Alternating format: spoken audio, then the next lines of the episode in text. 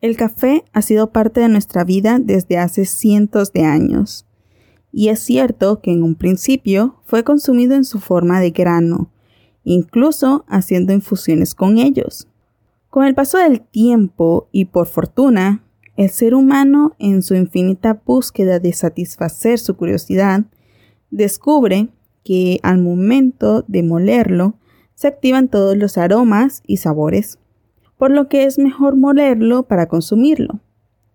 Pues bien, ahora sabes por qué molemos el café, pero ¿sabes cuál es la mejor forma de hacerlo? Hola, ¿qué tal? Yo soy Adriana y bienvenido seas a tu dosis semanal de cafeína. Aquí, en Piel Color Café, hablamos de temas relacionados con el café, su mundo, su naturaleza, su historia, te aseguro que después del episodio de hoy no volverás a ver el café de la misma forma. Si te gusta, te invito a que te suscribas, le des like y compartas. Busca tu taza de café, que hoy conversaremos un poco sobre esta bebida que tanto nos encanta. Pues muchas personas sufren la decepción de preparar un café en casa que no logra satisfacer todas sus expectativas. Y es que muchas veces el problema no es la preparación, sino la molienda. Y es que no todos los tipos de molienda son indicados para todos los métodos de preparación que hay. Cuando preparamos el café, incluso un café de especialidad, se busca que éste desglose todos los sabores y aromas del mismo. Es por ello que esto varía dependiendo del método de extracción que empleamos. Quizás suene algo trivial, pero es realmente importante, pues dependiendo del tipo de molienda empleado, así será la extracción de la bebida. Pero, ¿por qué? Por ejemplo, digamos que manejas una prensa francesa. Ok, este es un método por inmersión. Es decir, que el café se extrae dentro del agua empleando el calor de la misma para así obtener la bebida. Recuerda que el tiempo de extracción en una prensa francesa es de 4 minutos. Ese tiempo que dura el café dentro de la prensa inmerso con el agua puede provocar o bien que se extraiga correctamente o que por lo contrario sea subextraído o sobreextraído, en cuyo caso causaría una variación en el sabor de nuestro café. Veamos. Digamos que usamos una molienda muy fina, causando que el agua penetre más rápidamente en el café y en los mismos 4 minutos se cree una sobreextracción del mismo. ¿Y qué pasa si se sobreextrae el café? Pues este queda más amargo, hueco y astringente. Digamos entonces que por el contrario empleamos una molienda demasiado gruesa, lo cual si te soy sincero, en una prensa francesa lo veo bastante difícil. Pasaría entonces todo lo contrario. Se subextraería. ¿Y esto cómo afecta al sabor? Pues nos ofrecería un café agrio, avinagrado y un tanto salado. Por lo general, cuanto más tiempo permanezca en contacto el café molido con el agua, mayor debe ser el grosor de la molienda. Esto sucede porque mientras mayor sea el tamaño del grano molido, más resistencia presentará el mismo a su extracción, por lo que la extracción será mínima. Pero, ¿qué pasa entonces con los granos de molienda fina?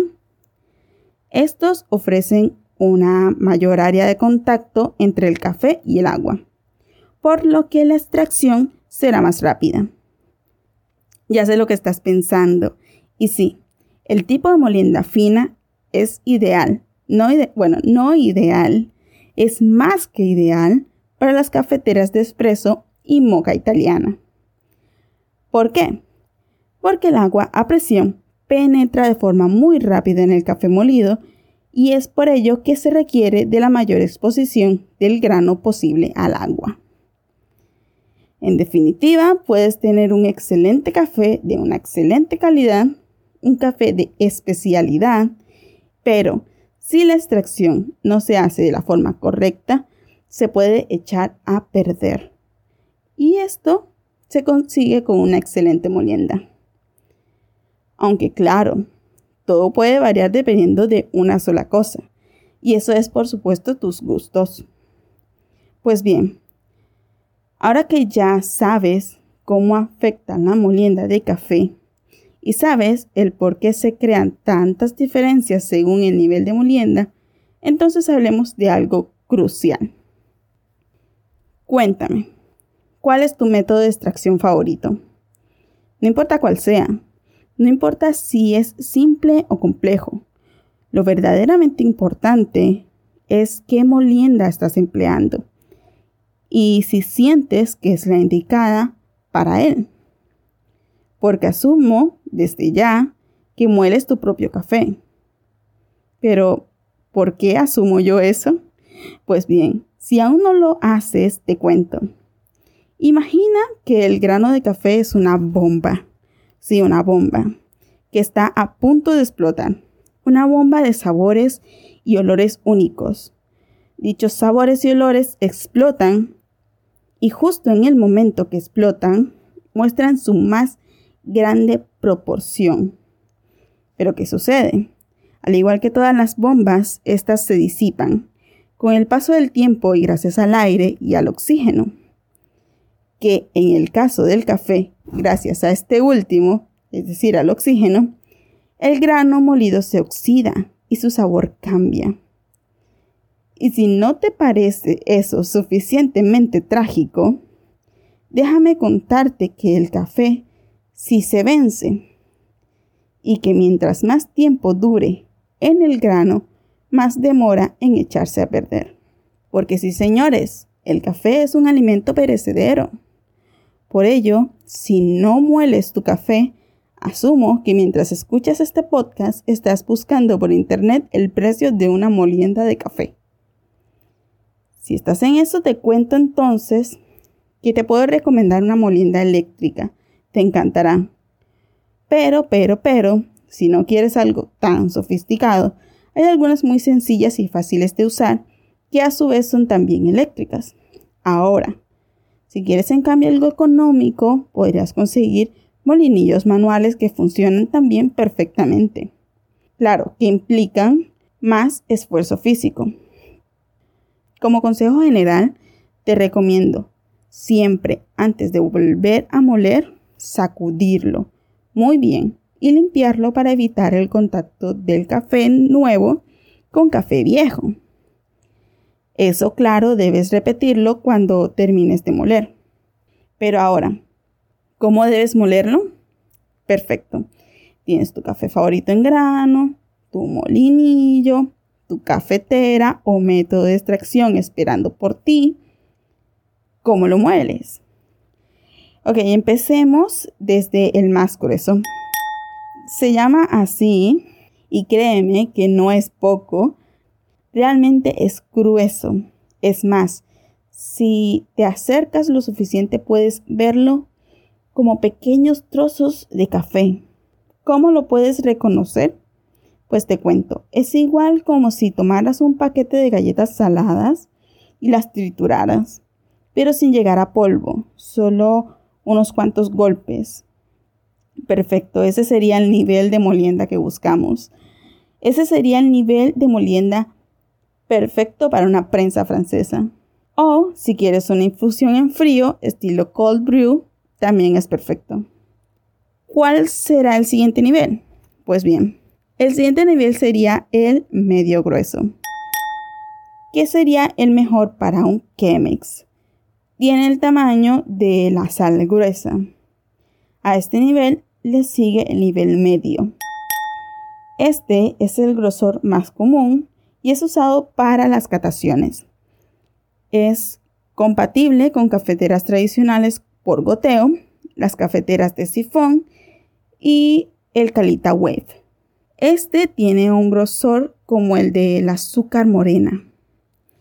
Este nivel es seguido por el nivel medio fino, que tiene un grosor similar al azúcar y es ideal para cafeteras por goteo tipo el V60 o el Clever Coffee Dripper. Aunque también es perfecto para quienes usan el Aeropress.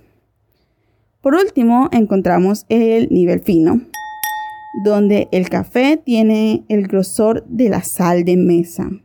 Como te comentaba, es el ideal para las cafeteras de espresso y las cafeteras italianas.